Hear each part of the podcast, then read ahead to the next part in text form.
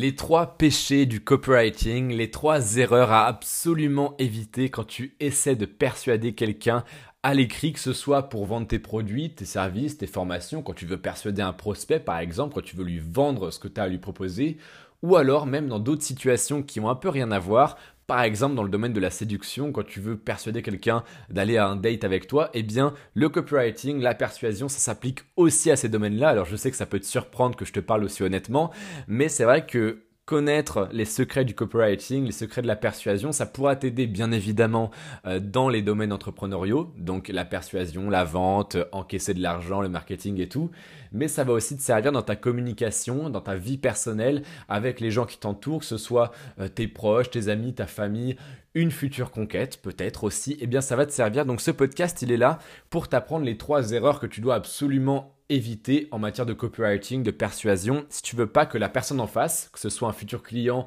ou quelqu'un que tu veux date euh, demain soir, euh, ne s'enfuit au courant, d'accord? Le but c'est qu'elle reste, qu'elle ait envie d'être avec toi ou alors qu'elle achète ton produit euh, si c'est dans le cas d'une transaction commerciale. Donc, quelles sont ces trois erreurs? La première erreur, et le premier péché plutôt, c'est l'ennui.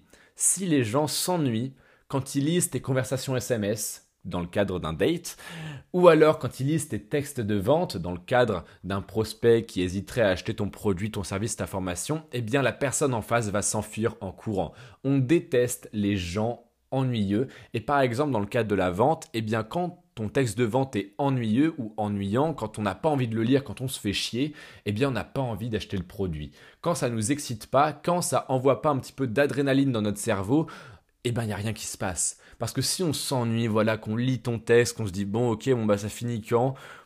Ouais, bon bah passer commande, je sais pas, peut-être que je le ferai demain. Même s'il y a de l'urgence, même s'il y a de la preuve sociale, on se dit bon bah ouais, est-ce que j'en ai vraiment besoin, machin. Alors que quand ça nous entraîne, quand ça fait appel à nos émotions, quand on est pris par le texte de vente, oh là là, là on a envie d'acheter. Et c'est pareil dans une conversation SMS, si la personne en face elle te fait rire, qu'elle te divertit, qu'il y a des sujets de discussion intéressants, bah t'as beaucoup plus envie d'aller avec elle plutôt qu'avec une autre avec laquelle tu te fais chier, tu vois.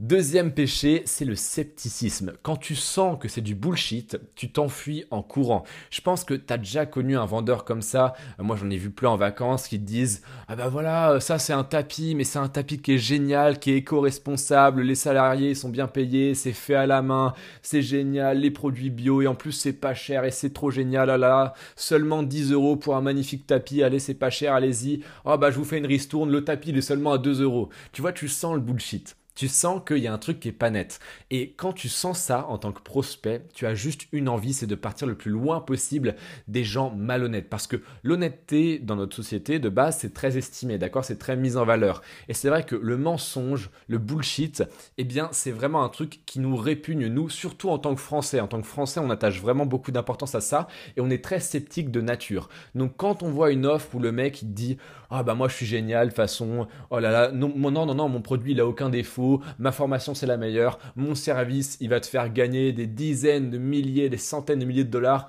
oh là là c'est génial, eh bien on a notre détecteur à bullshit, notre instinct sceptique qui va se mettre à agir à notre place et qui va nous dire bah non, là on va loin de cette offre parce que là il est en train de nous mytho. Et ça marche aussi, encore une fois, dans un cadre de vie personnelle, de relation, où la personne elle commence à te sortir tous ses exploits et ses anecdotes incroyables, et eh bien tout de suite tu vas être un peu méfiant en mode hum, est-ce qu'il s'invente pas une vie? Tu vois ce genre de choses.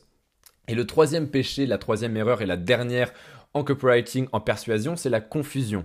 Quand tu ne comprends pas ce qui se passe en face, t'as pas envie d'aller plus loin. Je pense que tu as déjà assisté, ça c'est dans ta vie de tous les jours, à un délire entre tes potes, tes amis, tes proches, et toi t'es pas inclus parce que c'est une private joke, c'est une blague entre eux, un petit délire qu'ils ont, et toi t'es pas inclus. Est-ce que tu sens, tu te rappelles de la façon dont tu te sentais à ce moment-là? Tu sais, les gens ils sont en train d'avoir leur délire, leur conversation, ils se comprennent, et là toi t'es là, t'es confus, tu te dis bon bah de quoi ils parlent, bon bah je sais pas trop où me mettre. Eh bien c'est exactement la même chose dans un cadre de vie personnelle, comme je viens de t'en parler dans un cadre de vente où la personne en face, elle se dit mais qu'est-ce qui me raconte celui-là?